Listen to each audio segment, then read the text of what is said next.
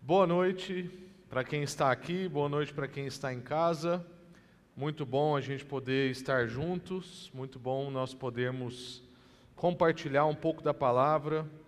É muito bom ver gente querida por aqui. Fazia muito tempo que eu não encontrava pessoalmente com a Zuma, por exemplo. E na outra, na outra vez que abriu, a gente reviu algumas pessoas, né? mas a Zuma acho que tem um ano e pouco que a gente não encontrava, né? Uma alegria a gente poder estar junto, ver tanta gente servindo aqui também, tem gente nova servindo. Hoje o Vitinho veio comigo, meu primo Davi também, coisa boa a gente poder ah, louvar o Senhor junto, né? A gente ainda não sabe exatamente ah, o tamanho do dano que a falta dos encontros causam né, na nossa espiritualidade, na nossa relação com Deus. Muitas vezes a gente não dimensiona é, o quanto Deus derrama como um meio de graça no encontro comunitário. É uma coisa que meio que passa em nós por tipo por osmose.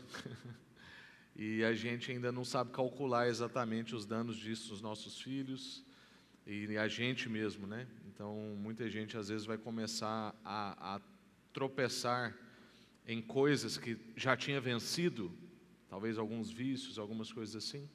E ele vai achar que é só porque está cansado, ou porque está trabalhando mais e tal, e muitas vezes ah, pode ser que não é esse o motivo, mas é a não comunhão, a falta do encontro, o cansaço das telas, né? enfim, mas Deus é bom, a gente tem orado sobre isso, a gente sabe que Ele vai ministrar renovo sobre nós, e a igreja funcionando vai servir também de consolo, de apoio, para essas pessoas que vão precisar muito de nós. Parece que esse negócio parou na minha orelha, então eu vou seguir aqui com ele, tá bom?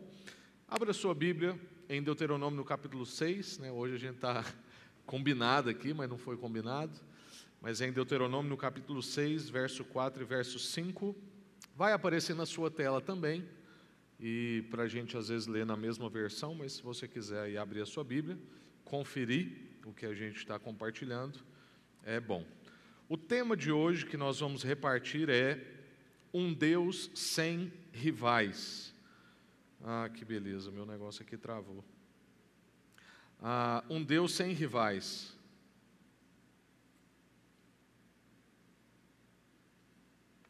Pronto. E o texto de hoje diz: Ouça, ó Israel, ouça, ó povo de Deus, né?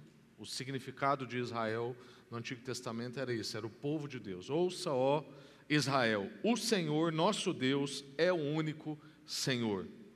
Em cima dessa frase que a gente vai trabalhar, ouça, ó Israel, o Senhor nosso Deus é único.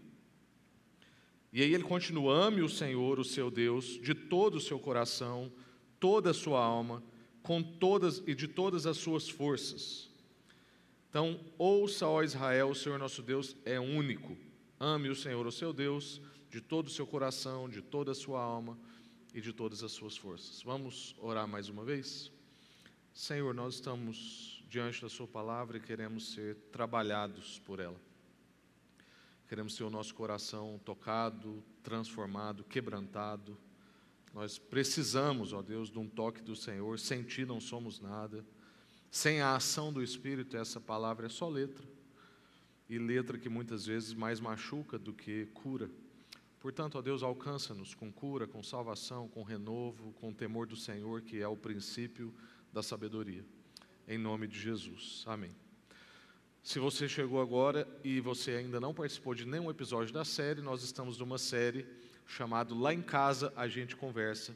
E o nosso objetivo tem sido falar sobre família e nós estamos ainda numa primeira, como se fosse uma primeira temporada que é falando dos problemas. Então, por que nós temos problemas familiares, de onde os nossos problemas vêm, e a gente depois vai passar por uma progressão de como é que Deus separou a boa vida para nós, como é que a gente vive uma vida boa em família, como é que é a vontade de Deus para a família e também ah, como é que é a redenção da família, como a gente pode redimir, como a gente pode viver mesmo novos processos, novas etapas, um novo florescer em família, tá bom? Então nós ainda estamos nas problemáticas e o tema de hoje é um Deus sem rivais em cima desse texto.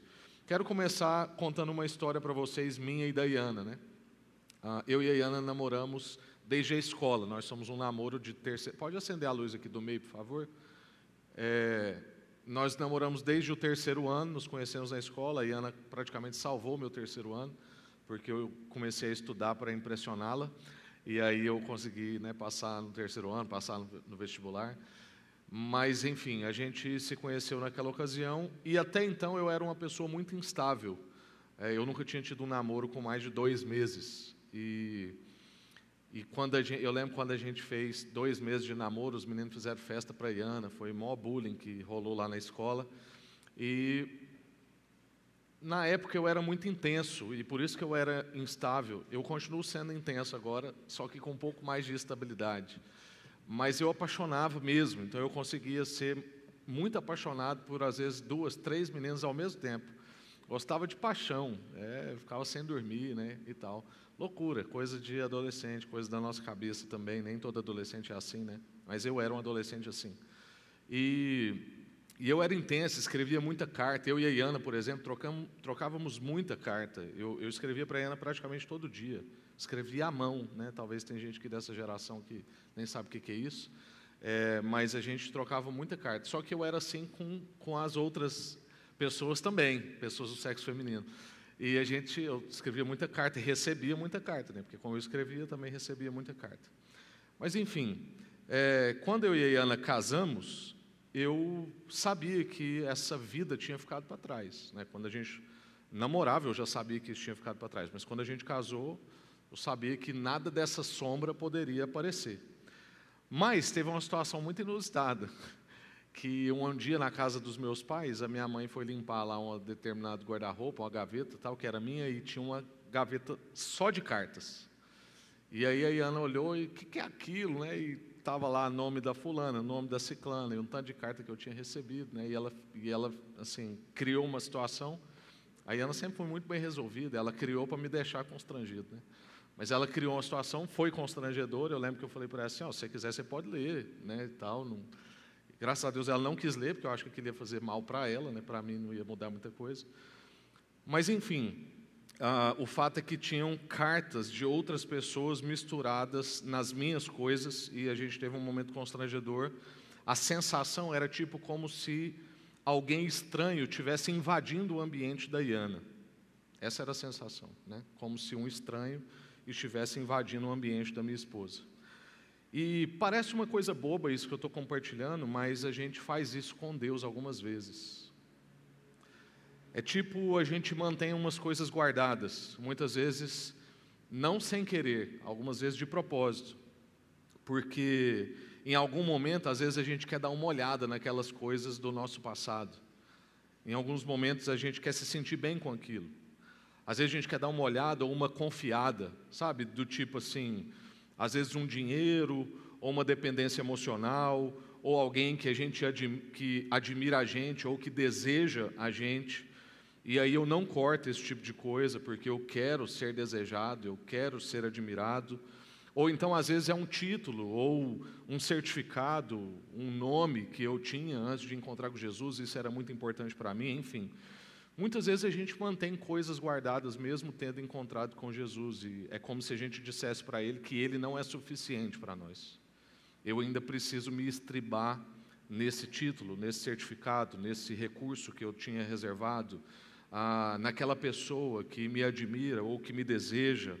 É como se eu dissesse para Iana, voltando para o meu exemplo, tipo assim: eu quero manter isso porque vai que um dia eu não me sinto desejado ou admirado por você. Aí eu dou uma pegada nessas cartas e eu me sinto bem novamente, porque eu ouço umas coisas boas que me fazem bem e, e aí eu não vou ficar totalmente arrasado. Nós fazemos isso também, não só com, em relação a Deus, mas também na relação com Deus na família. O que, que eu quero dizer com isso?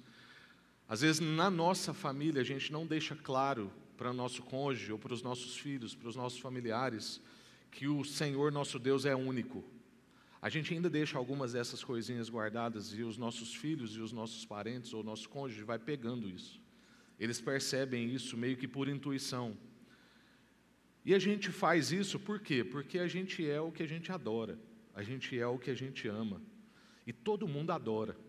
A gente já viu isso aqui numa série passada, quando a gente lembra de Eclesiastes, né? E Eclesiastes vai dizer que Deus colocou a eternidade no coração do homem. Então todo mundo deseja transcendência, todo mundo adora alguma coisa, nem que ele adore ele mesmo, mas todo mundo adora. E a gente faz isso porque a gente está adorando algumas dessas coisas, ou seja, confiando, depositando a nossa esperança e a nossa confiança última nessas coisas. A palavra de Deus é, é, nos molda, o objetivo da palavra de Deus é nos moldar e, e nos auxiliar a corrigir esses amores, porque já que nós somos seres amantes, então a palavra de Deus precisa nos ajudar a corrigir esses amores treinar as nossas virtudes, converter os nossos desejos. Então nós precisamos ter a nossa adoração, os nossos amores, as nossas paixões corrigidas, precisamos ter as nossas virtudes treinadas. Então, treinar no amor, na paciência, na compaixão, no domínio próprio. E a gente precisa converter os nossos desejos. Então, desejar não é pecado. A gente só precisa converter os desejos, para a gente desejar o que Deus quer que a gente deseje. E esse trecho da palavra que nós acabamos de ler, e agora a gente vai entrar no texto mesmo, revela então para nós que o nosso Deus não tem e não aceita rivais. O nosso Deus não tem e não aceita rivais.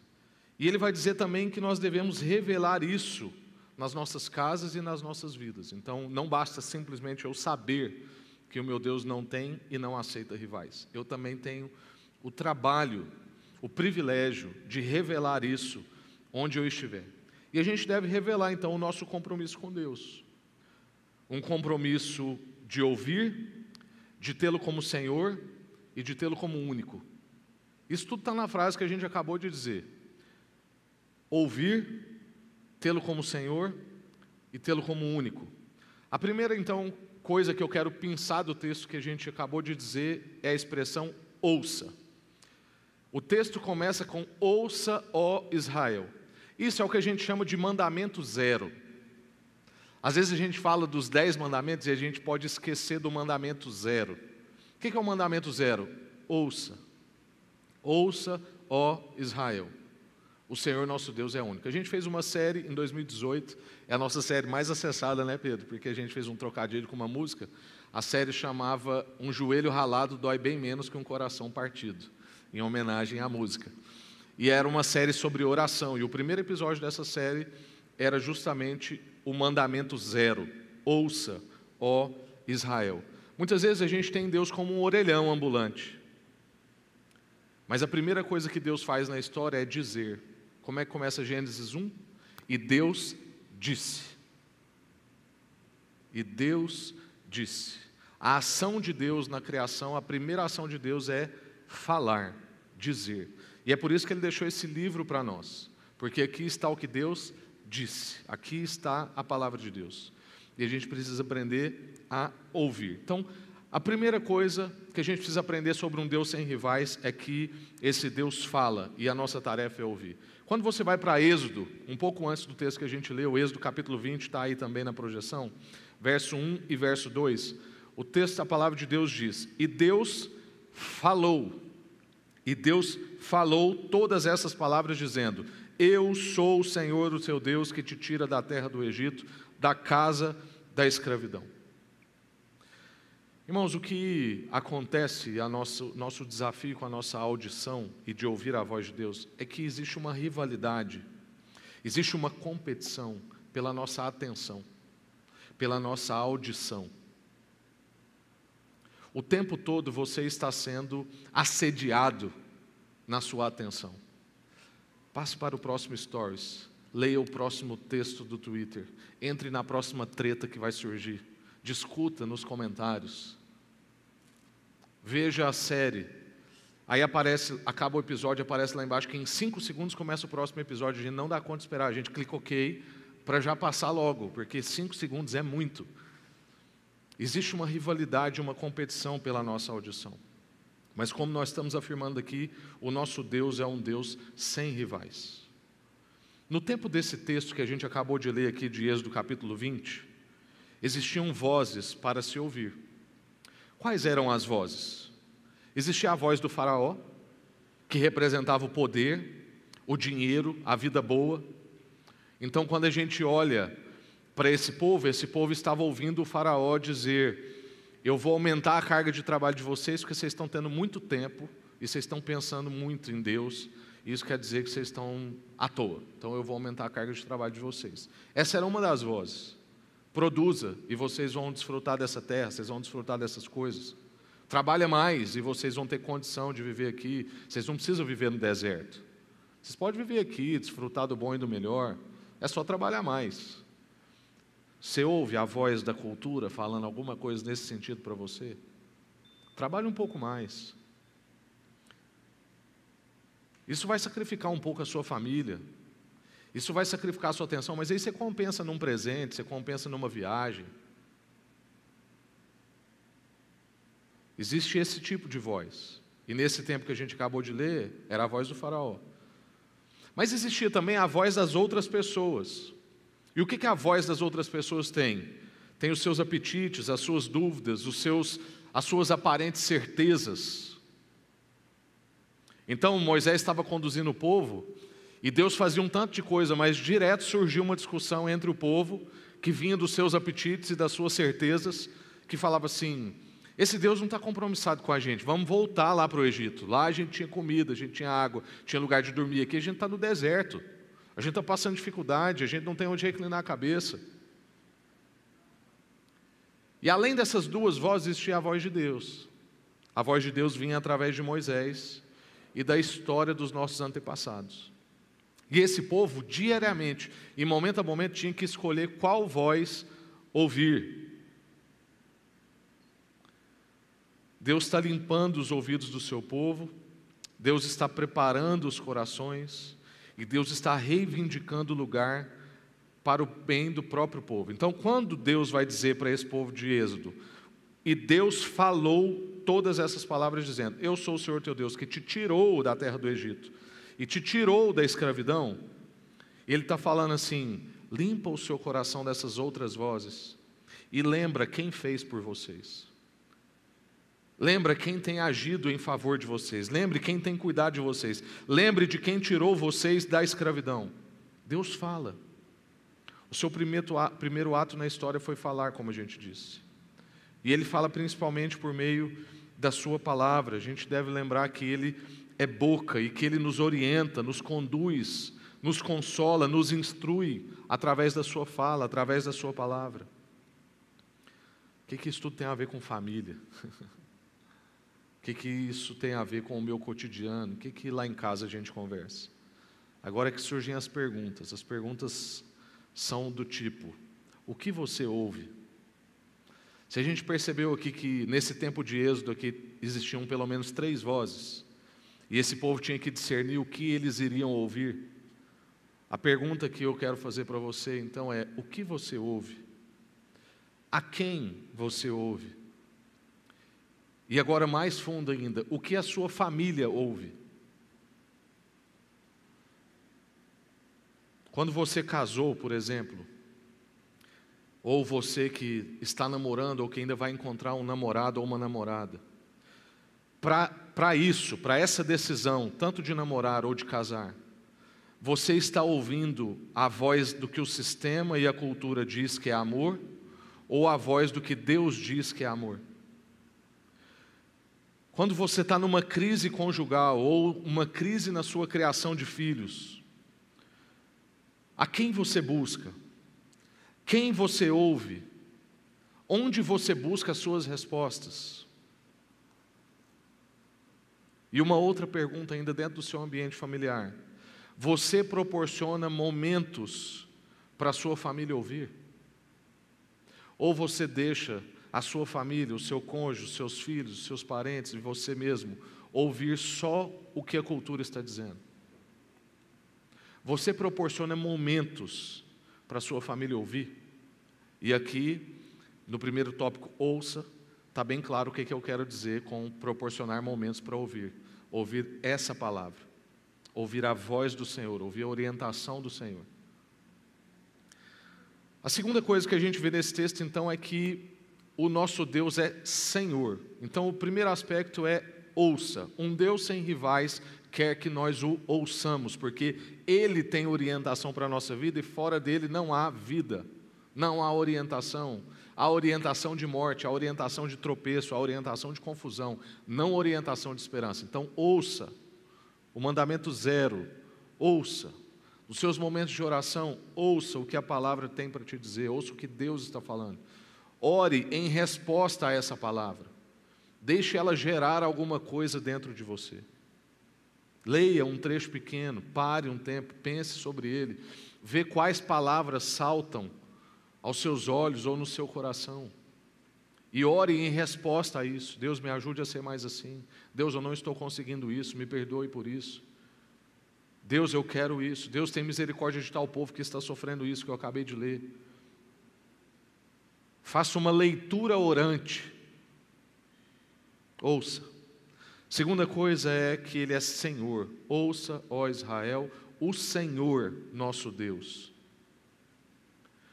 Quando eu leio isso, eu me lembro do episódio do apóstolo Pedro, em Atos, quando ele está dormindo e Deus, numa visão, o arrebata no espírito e mostra para ele um banquete de carnes. E aí Deus fala para ele assim: mata e come.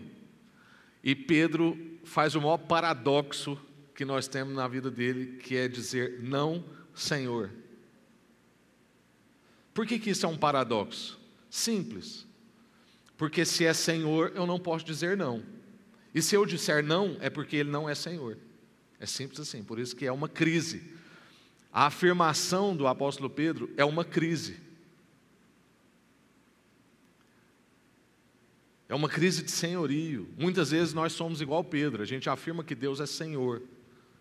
Mas para muitas coisas da vontade de Deus, hoje eu estava conversando com uma pessoa à tarde, e a gente e é, é uma pessoa jovem que está tendo relações sexuais e tal, e, e aí eu a gente falava sobre paradigma bíblico e tal, e ele falou assim: não, mas não dá para ver isso ao pé da letra. Eu falei: depende, se a gente chamar Deus de Senhor, dá, e tem que viver.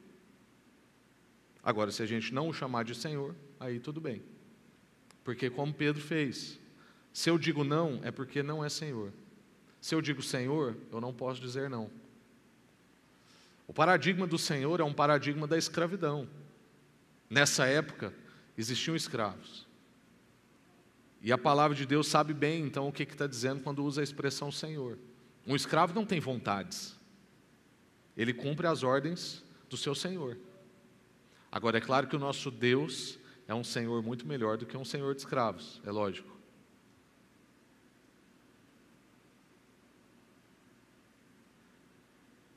Quando Deus então lança o primeiro mandamento, dizendo que não adorará outros deuses. Ele começa: olha, o Senhor é único e você não vai fazer outros deuses. Ele está fundando a sua afirmação no fato de que o Senhor, do que o Senhor fez pelo povo. Então ele está dizendo aqui no texto de Êxodo que a gente leu: olha, eu salvei vocês, eu resgatei vocês, eu libertei vocês, e nós que agora estamos depois de Jesus sabemos disso com muita veemência. Sabemos que o Senhor nos salvou, sabemos que Ele nos resgatou, sabemos que Ele nos libertou. E é justamente por isso que Ele tem reivindicações a respeito da nossa vida, a respeito sobre o seu povo. Quando Ele está dizendo, olha, eu sou o Senhor e você vai adorar somente a mim, eu não tenho rivais, eu sou o Senhor nosso Deus único, que é o próximo ponto que a gente vai ver. Ele não está dizendo isso por puro capricho. É porque ele está revelando para nós que não há salvação em outro lugar. Não há redenção em outro lugar, não há liberdade em outro lugar, não há resgate através de outros, somente dele. Ele então tem reivindicações sobre o seu povo porque ele tem direito sobre isso. É como se ele estivesse dizendo: por que, que vocês confiariam em outras promessas? Não faz sentido. Deus é inteligente. Deus quer que a gente seja inteligente, Ele quer que a gente olhe para a nossa vida, a forma como a gente a conduz e o que, que Jesus fez por nós, e a vida que nós temos em Jesus, e fala assim: pense um pouco, por que, que vocês hão de confiar em outras promessas que não as minhas? Não faz sentido. Por que vocês confiariam em si mesmos? Sendo que um vírusinho de nada está mostrando que vocês mesmos são frágeis. que, como povo, vocês são desorganizados, que vocês nem sabem viver em comunidade direito. Como é que vocês vão confiar em vocês mesmos? Lembrem do Egito, podem confiar em mim. Eu derrotei todos os poderes que existiam. Eu carreguei vocês, eu abri mar. Vocês podem confiar em mim. É isso que Deus está dizendo. E aí tem uma história nesse livro aqui que eu quero ler para vocês, peço a paciência de, de eu ler uma página, que é a história do Thomas. E o Thomas né, é uma figura aqui do livro, e é um livro americano, então o contexto aqui é de esporte, né, porque lá nos Estados Unidos todo mundo que estuda pratica esporte, e, e principalmente quer jogar futebol americano. E o Thomas era esse clássico, e aí é um menino que cresceu na igreja, né, se fosse traduzir para o lado de cá, né, lembrando do Davi, que participou de embaixadores do rei, né, foi juniores, adolescentes e tal. É, cresceu na igreja, ia no culto dominical, é, participava lá das classinhas tudo, fazia guerra bíblica, decorou versículo. Menino bom, menino bom. Aí foi para a escola e o sonho dos pais era que ele fosse, que ele se despontasse no, no, no futebol americano. E depois que o menino foi para a universidade, o que aconteceu? O padrão moral dele começou a cair. E os pais não entendiam. Então, ele começou a deixar de ir na igreja, ele ah, passou a fazer uso de coisas que a gente não crê que é bom para a nossa saúde, nem para a nossa vida. Ah, começou a se relacionar com pessoas que não compartilham dos mesmos princípios, e isso conduz a pessoa para um lugar que também vai longe desses princípios. E os pais ficaram sem entender, e na conversa, né, aí surge a questão que eu vou ler. O pai de Thomas nunca perdeu um dos jogos do seu filho, falando dos jogos de futebol americano. Ademais, foi seu pai quem lhe ensinou como arremessar uma bola curva. Gente, eu estou em dúvida entre beisebol e futebol americano, mas enfim, sou um grande entendedor de esporte. Vocês pegam aí qual esporte é na leitura.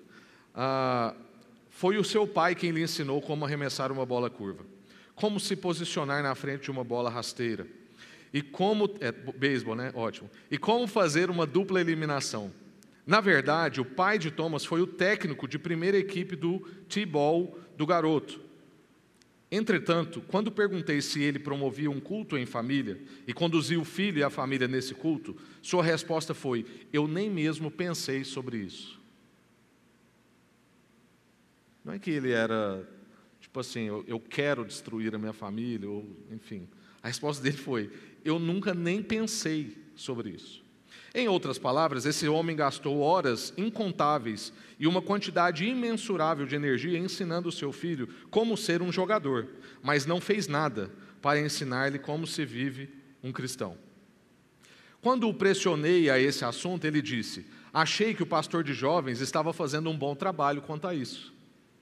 A questão aqui é tão óbvia que até hesito em discuti-la. Quando se tratava de beisebol, ah, está aqui, ó. Quando se tratava de beisebol, havia técnicos e ligas, mas era ele quem dava a instrução particular em casa. Porém, quando se tratava dos assuntos espirituais, ele passava o bastão para o pastor de jovens. Quando era hora do jogo, ele não queria falar e vestia isso como uma medalha de honra. Mas quando se tratava da igreja, a família não via nada de errado.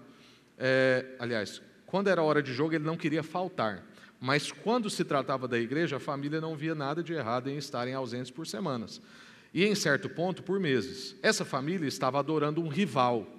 E a vida de seu filho foi o fruto da sua idolatria.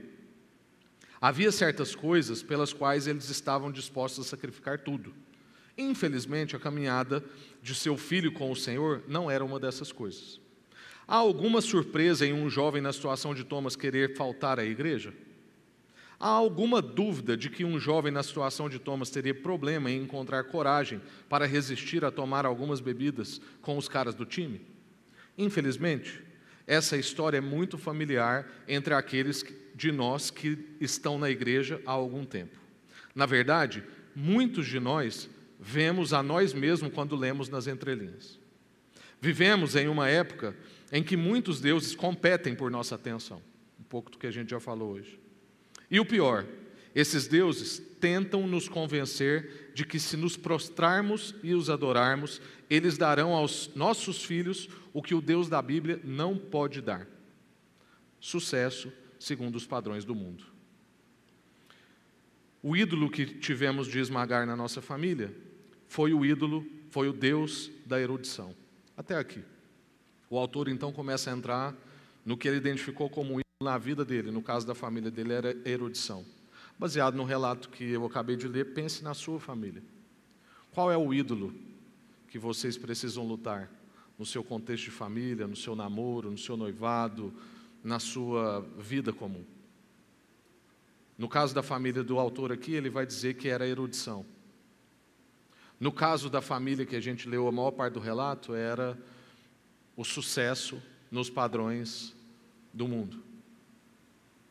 Ter um filho bem-sucedido no beisebol, ter um filho que ganhasse dinheiro, ter um filho importante.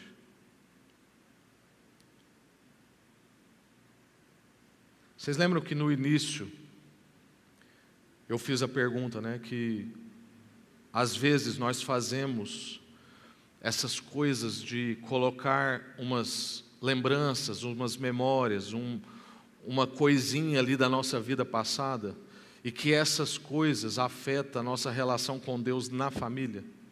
É esse tipo de coisa. O autor vai dizer que na casa dele o problema era a erudição, porque ele vinha de uma tradição onde a família dele não tinha erudição. E ele percebia que a erudição colocava ele em evidência. E ele mesmo estava em evidência. Então ele queria erudição para os filhos dele. Então, na relação com Deus na família, ele deixava passar isso, de que ele não confiava somente em Deus para a formação dos filhos dele. Ele precisava investir nessa coisa da erudição. E para isso, a agenda dos filhos dele era uma agenda sem tempo. Não dava para ele compartilhar a Bíblia com os filhos. O filho tem natação, tem inglês, tem judô, tem. Enfim. Tem menino hoje que a gente vai tentar marcar um aconselhamento com ele, a agenda dele é pior do que a de um empresário. Tem mais de mês que eu estou tentando marcar um atendimento com um menino de 15 anos. E não dá porque tem aula de tudo. Último ponto. O nosso Deus é único. Agostinho vai dizer: Fizeste-nos, Senhor, para ti. Acho que tem essa frase aí na projeção. Fizeste-nos, Senhor, para ti. E o nosso coração anda inquieto enquanto não descansar em ti. Essa é uma frase, frase famosa de Santo Agostinho, que vai dizer como Deus fez a gente para Ele, por isso que a gente é inquieto enquanto a gente não encontra o nosso Senhor. Uma grande diferença entre o povo de Israel e os outros povos era o fato de que Deus exigia que somente Ele fosse adorado, como único Deus, com exclusão de todos os outros deuses. Por que, que isso é um fato importante? Porque naquela época era comum as pessoas terem vários ídolos. Se um não desse certo, eles iam para o outro, se o outro não desse certo, eles iam para o outro, até dar certo. Se você assistiu o filme a, o apóstolo, do apóstolo Paulo, né, o apóstolo de Cristo, você vai ver lá a posição do cara que era o, o chefe da cadeia lá que Paulo estava, e a filha dele estava doente, e ele fazia lá sacrifício cada dia para um Deus diferente. Era comum as pessoas pensarem isso. E quando Deus requer isso das pessoas, isso é totalmente diferente do jeito que qualquer pessoa vivia. Deus requeria que somente Ele fosse adorado como único, porque Deus não aceita rivais. O fato da Bíblia então começar com a afirmação: no princípio criou Deus os céus e a terra, soa correto para nós, mas para aquele povo devia soar de forma muito incomum. Na época bíblica, isso não era comum um Deus arrogar para si que ele fez todas as coisas. Mas o nosso Deus, o Deus da Bíblia, o Pai do nosso Senhor Jesus Cristo, é esse Deus que fez todas as coisas. É claro que a gente sabe que não existem deuses, como às vezes muitos filmes querem mostrar. Não há uma guerra entre deuses e o nosso Deus é o mais forte. Não, existe um único Deus verdadeiro. A única outra força espiritual que existe é Satanás, o inimigo das nossas almas, que não é um Deus, é um anjo caído. Existe um único Deus que é Deus verdadeiro, e por isso ele requer que só adoremos a Ele. Agora, existem deuses no sentido do nosso coração. Não existe deuses como às vezes o senso comum vai acreditar. Mas em termos filosóficos, existem Deus pela nossa atenção e pela nossa devoção. Pode ser dinheiro, pode ser sucesso, pode ser prazer, pode ser estética. Tem gente que se perder a beleza, perde o sentido da vida. Tem gente que se perder o dinheiro, perde o sentido da vida. A gente já acompanhou mais de um casal que quando ele tem uma queda, principalmente a figura masculina, tem uma queda drástica na sua entrada financeira, os atritos no casamento começam a ficar insustentáveis até a esposa deixá-lo. Isso quer dizer que aquele casamento estava fundado em algum Deus, bem entre aspas aqui, que não o nosso único Deus. Era sobre isso que o Deus da Bíblia, o Criador, o Pai do nosso Senhor Jesus Cristo estava orientando e exortando. É que não podem ter rivais no nosso coração. Não é possível ter um relacionamento e com Deus. Vou explicar isso melhor. Ele nos chama para um relacionamento ou. O casamento, por exemplo, é uma imagem visível da nossa relação com Deus, ou pelo menos deveria ser. Eu sei que muitos casamentos não são. Mas o casamento é o símbolo da união de Cristo com a igreja. E nós somos chamados responsavelmente a modelar isso na sociedade. A mostrar para a sociedade como é que é a união de Cristo com a igreja, que é feito numa aliança e não num contrato. Por isso que a gente diz que aliança não se quebra, contrato se quebra. Por isso que a sociedade mudou o termo aliança no casamento para contrato. Porque contrato eu posso quebrar. Mas quando a gente fere a nossa união, por exemplo, com eu com a minha esposa, eu estou dizendo entre linhas que Deus poderia ferir o seu relacionamento com a sua esposa, nós igreja. E isso é impossível. Mas eu dou um mau testemunho quando eu faço isso.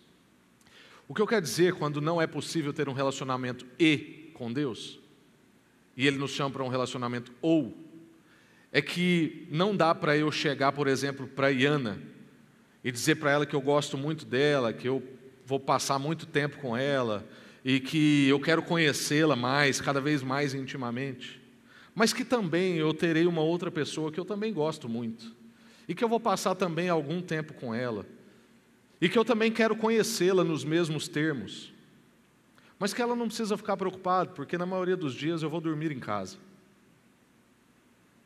Quando a gente permite no nosso coração esse tipo de confiança em algumas coisas ou pessoas, e a gente quer ter um relacionamento com Deus, a gente está dizendo que a gente quer um relacionamento e com Deus, que é eu quero estar com Deus e com essas outras confianças.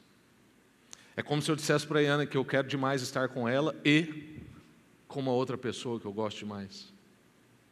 Ou seja, é inconcebível, é impossível. Nós somos chamados a um relacionamento ou. Então, quando eu casei com a Iana, era ela ou outra pessoa.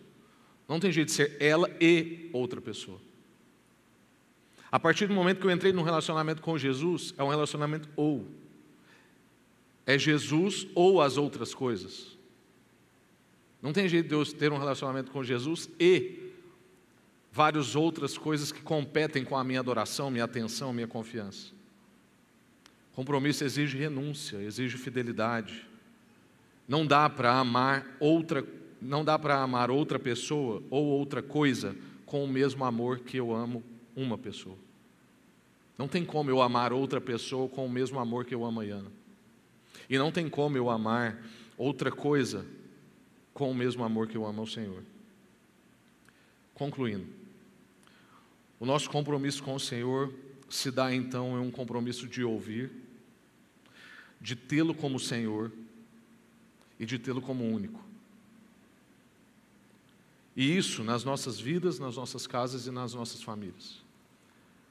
Então, o que isso quer dizer com a nossa família, com lá em casa a gente conversa? Que lá em casa eu vou proporcionar ambientes das pessoas ouvirem essa voz, a palavra de Deus. É que eu vou deixar claro na nossa casa que Ele é Senhor. Eu não sou o Senhor, o sonho pessoal da minha esposa não é Senhor, o dinheiro não é Senhor, o sonho das férias não é Senhor. Tudo isso faz parte. O meu sonho pessoal faz parte, as férias faz parte da vida, mas não são senhores. São desejos. E eu vou deixar claro na minha família que ele é único. Que nosso relacionamento é um relacionamento ou, e não um relacionamento e. Segundo Calvino, nós devemos a Deus quatro coisas: adoração, confiança, invocação e ação de graça. Adoração, confiança, invocação e ação de graça. Diante disso, então, eu quero te perguntar: a quem você louva? A quem você adora, né, nesse caso? Com quem você conta? Em quem ou em que você confia? Então, adoração, confiança. Por quem você chama ou onde você procura as suas respostas? Invocação. Onde você procura as suas respostas? Por quem você chama? Você procura resposta ou chama por comida, por trabalho, por dinheiro, por celular, guru. Você busca suas respostas nessas coisas. Tem gente pagando caro para um guru, né? Tem gente investindo horas num celular. Tem gente se afogando em comida. Tem gente mergulhado no trabalho. Tem gente querendo cada vez mais dinheiro. Porque é, é isso que a gente chama, é nisso que a gente está encontrando as nossas respostas. A quem você agradece? De onde vêm os seus dias bons? Quando os desafios vierem, a quem você ouve? Nossos três pontos. Ouça o Senhor único. Quando os desafios vierem, a quem, a quem você vai ouvir? Quem é o Senhor na sua casa? Qual é a sua única esperança? Tudo isso está bem evidente para quem está perto de você. É isso que quer dizer sobre esse tema nas nossas casas, um Deus sem rivais. Tudo isso que a gente compartilhou e todas essas perguntas que eu acabei de fazer, está evidente para quem convive com você, na sua casa, na sua universidade, na sua escola, no seu trabalho, no lugar que você mora, como condomínio, enfim, no bairro. As pessoas que convivem com você têm isso evidente. A quem você ouve quando os desafios vêm. Quem é senhor da sua casa? E qual é o seu único desejo? Qual é a única coisa que você deseja? Isso precisa estar bem evidente nos nossos lares, se nós quisermos ter um lar baseado nas Escrituras. Se a gente quiser ter uma família guiada pela fé. Amém? Quero orar com vocês e responder a essa palavra. Né? Senhor, muito obrigado pela Sua palavra mais uma vez. O Senhor é um Deus sem rivais. Não há nenhum outro como tu. Não há quem chegue perto do que o Senhor é e pode fazer por nós. Só o Senhor salva, só o Senhor resgata, só o Senhor traz liberdade. Nós queremos ouvir. Ouça, povo de Deus. Nós queremos ouvir, Pai. Fala conosco. Seja a voz da nossa casa.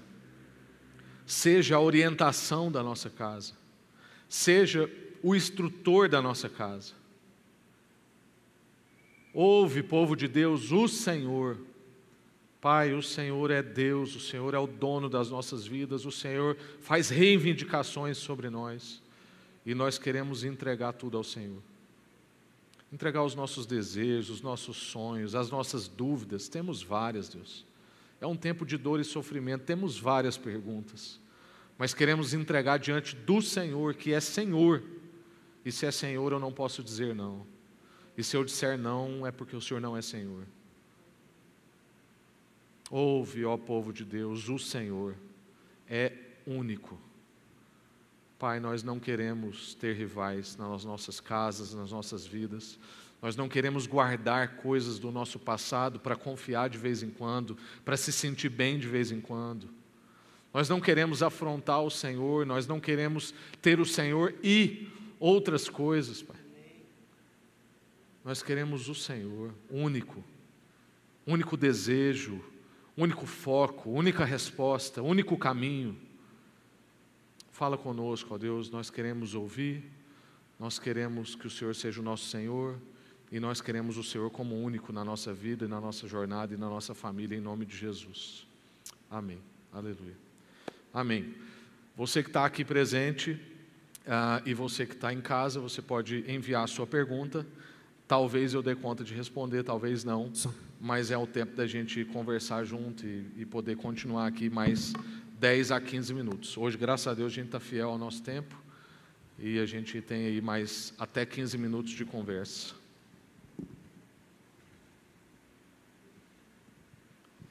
Benção. Enquanto o Rafael, pastor Rafael toma água, mande sua pergunta. Se você tiver aqui, nós temos um microfone aqui. Às vezes algum irmão pode nos auxiliar. Se você quiser também fazer alguma, algum comentário, né? Isso. Enquanto não chega, eu anotei aqui, pergunta aqui para você, meu amigo. A falta de rendição, dependência e vida de cruz, na sua opinião, pode ser o calcanhar de Aquiles que faz a gente ficar no controle? A falta de? de rendição, dependência do Senhor, uhum. a falta de vida de cruz. Uhum. São essas questões, né? pode ser que uma pese mais que a outra, é. São aquele. É o ponto fraco que nos faz querer ficar no controle? É. É, tem basicamente. Basicamente o pecado do jardim é o pecado que nos, atormenta até hoje, né? que é o nosso desejo de autonomia, é justamente a nossa dificuldade de ouvir. Né? Então, na verdade, quando Deus fala lá na frente de novo, ouça, povo de Deus, é porque a gente já viu que o fato de não ouvir provoca queda. Então Deus tinha dado uma ordem para Adão e Eva, né? Que era a ordem era coma. Muitas vezes a gente acha que a ordem de Deus era não coma, né? Mas a ordem de Deus era coma de toda toda a árvore do jardim. Só não coma da árvore do conhecimento do bem e do mal. Então, justamente porque o primeiro casal da criação não ouviu o que Deus disse, é que eles entraram em queda e deram vozes a deuses rivais. E os deuses rivais que eles deram voz nem era Satanás. Era o seu desejo de autonomia, de controle, de emancipação, de serem deuses. Então eu creio, Léo, que eh, trazendo para os nossos dias, né, apesar da pandemia estar deixando mais evidente cada dia para nós, que o controle é uma ilusão e que a gente achar que a gente está aí dominando tudo e tal é, é não passa mesmo de ilusão na nossa vida, mesmo assim a gente ainda insiste no controle. A gente quer controlar. A gente quer saber que se eu apertar tais botões as coisas vão funcionar. Nós somos manipuladores. Eu descubro que a minha esposa responde bem com determinado tom de voz, com determinada linha de raciocínio, eu vou lá e começo a usar aquilo a meu favor. Eu instrumentalizo as coisas em meu favor. Por quê? Porque eu quero controlar porque eu quero autonomia, porque eu quero ter poder. Né? Então, de fato, né, esse desejo por controle. E, e por que, que isso é importante? É porque isso é contrário ao que você colocou, que é rendição. Então, quem quer ter controle não é rendido. Né? É, é, então, é justamente a nossa falta de rendição que vai levando a gente para esse lugar mesmo.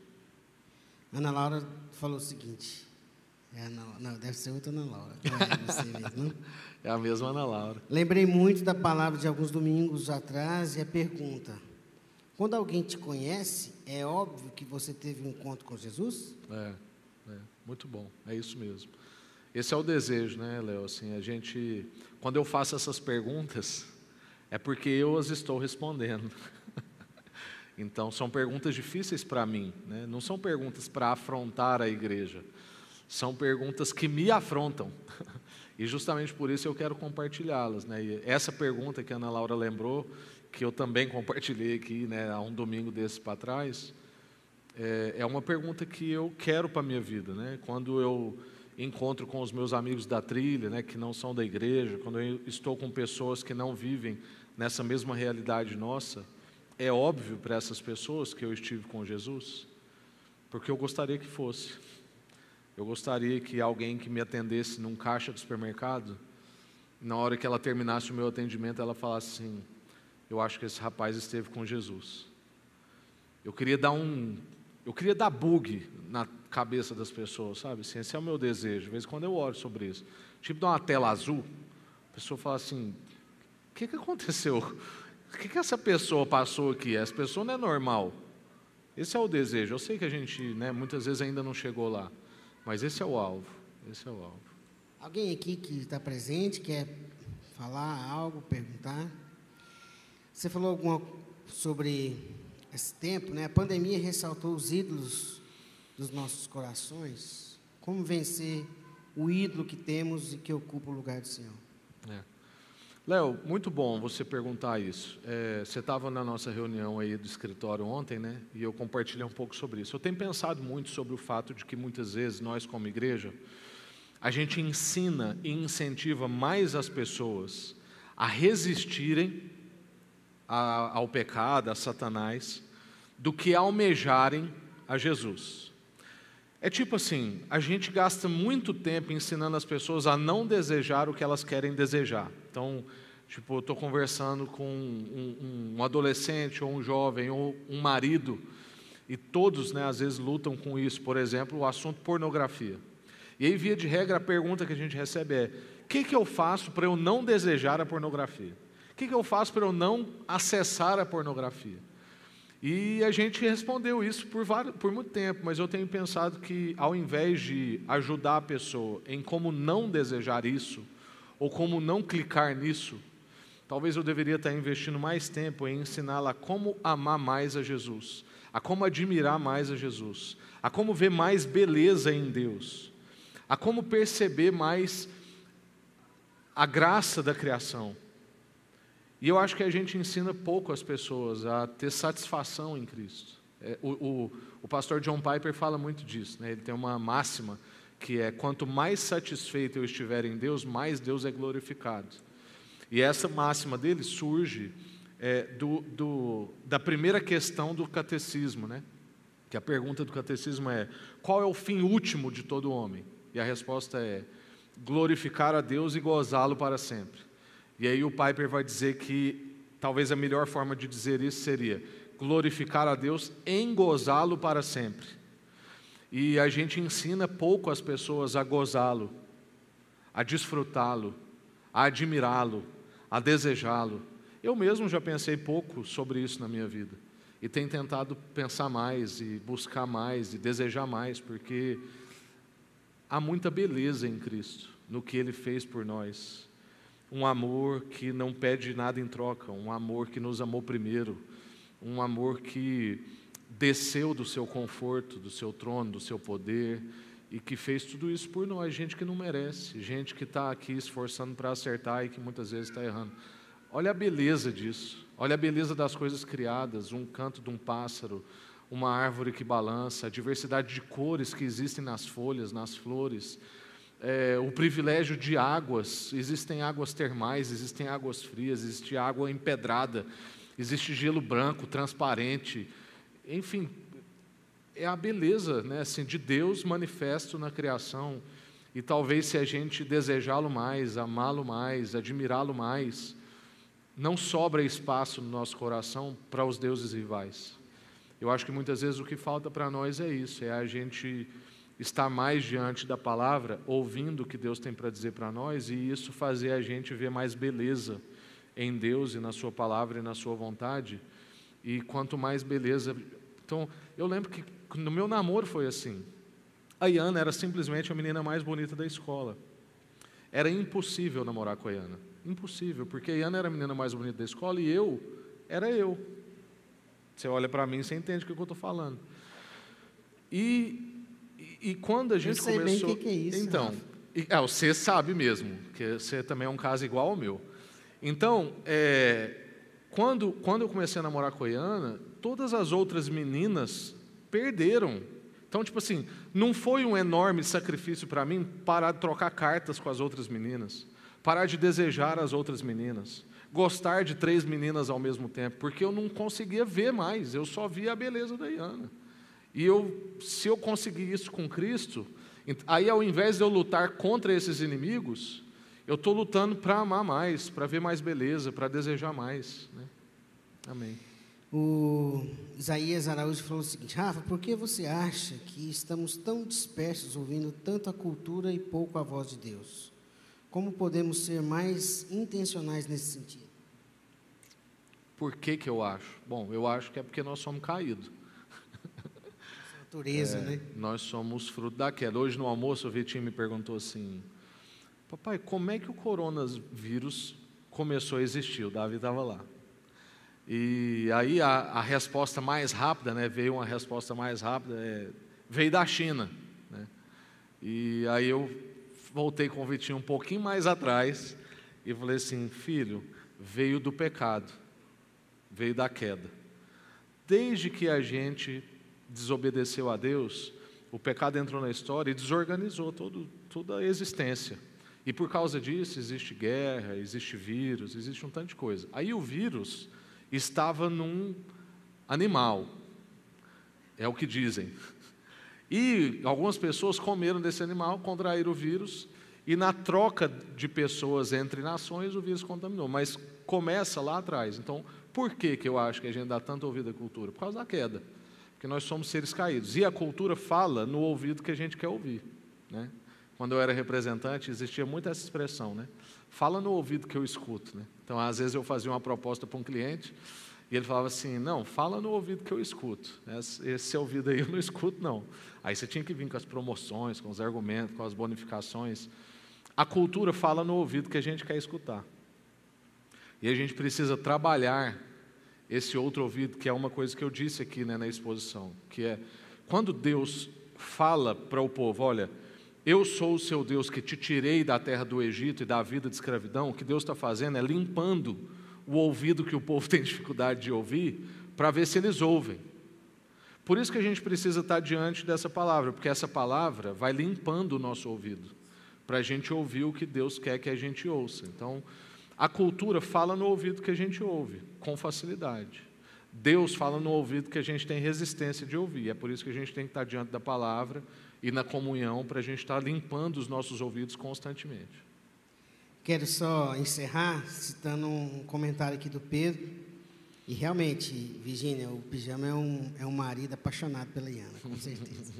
Mas o Pedrão falou o seguinte aqui no chat. Quando os discípulos foram confrontados com as dificuldades de seguir a Jesus, Pedro foi iluminado e respondeu: Para quem iremos? Porque Jesus não é apenas a única opção, mas é a melhor opção. Verdade, Amém. viu, Pedrão? Amém. Com certeza. Amém. Com isso, eu queria pedir para o Rafa orar, para encerrar, e já chamar o, o casal 20 para trazer uma música, um louvor de encerramento para a gente. Amém. Obrigado, Rafa. Maravilha. Agradecer aí a tanta participação, pessoal participou bem do chat. Obrigado para vocês que estão aqui conosco hoje, participando presencialmente. Bom ver o rostinho de cada um, gente que fazia tempo, né? Amém? Amém. Vamos ficar de pé para a gente orar, gente? Já ficamos sentados demais. Aí, a gente sabe quando o ambiente é de paz e Deus habita, quando a criança dorme em paz. Olha lá, meu filho dormiu ali na cadeira dura. É um sinal que a igreja é um excelente ambiente, né, de paz, de harmonia, né? E a pessoa pode descansar tranquilo.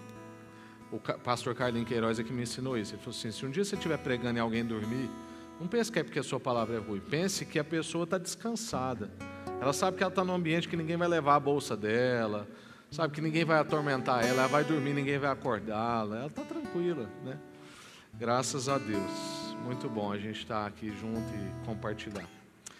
Senhor, muito obrigado mais uma vez. Que honra, que privilégio poder servir com a Sua palavra e servir aos meus irmãos. Poder trazer comida e comida fresca Obrigado porque o Senhor me alimenta e ainda me dá a condição de alimentar tanta gente. Obrigado porque a Sua palavra faz isso. Ela é comida para nós e ela sacia a nossa alma. Como já dizia a música, ela sacia a nossa sede e lava o nosso interior. Nós queremos fluir, ó Deus, em Suas águas. Queremos fluir, queremos beber da Sua fonte fonte de águas vivas. O Senhor é a fonte. O Senhor é a fonte, ó Deus. Faz mesmo a gente ter água que sacia. Faz a gente, ó Deus, ter essa água que lava. Que o Senhor nos ajude, ó Deus, a te amar mais. Queremos te amar mais, Senhor. Queremos te amar mais, Senhor. Ensina-nos a te amar. Ensina-nos a te adorar. Nós somos tão imperfeitos, somos tão limitados, mas nós queremos. Ouve o nosso clamor. Queremos te amar e queremos amar como o Senhor ama. Queremos ouvir. Queremos ter o Senhor como Senhor e queremos ter o Senhor como único. Abençoa a nossa vida e capacita-nos a abençoar a nossa casa, nossa família, nossos filhos e todo mundo que estiver perto da gente, em nome de Jesus. Amém. Graças a Deus. Deus abençoe, irmãos. Vamos em paz.